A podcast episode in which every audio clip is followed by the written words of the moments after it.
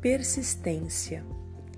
Persista lutando pelos sonhos, vontades e ideias. Não permita que o medo nem o desespero dominem. Vencer o medo é demonstrar que confia em si mesmo.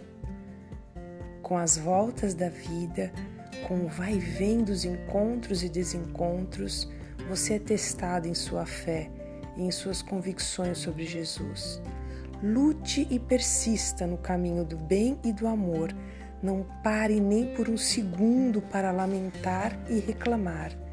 Esta energia que desprende através da lamentação e da reclamação poderia ser usada em benefício seu e dos seus em forma de ações. E os que estão sobre a pedra estes são que, ouvindo a palavra, a recebem com alegria, mas não têm raiz, apenas creem por algum tempo e, na época da tentação, se desviam. Jesus, Lucas, capítulo 8, versículo 13.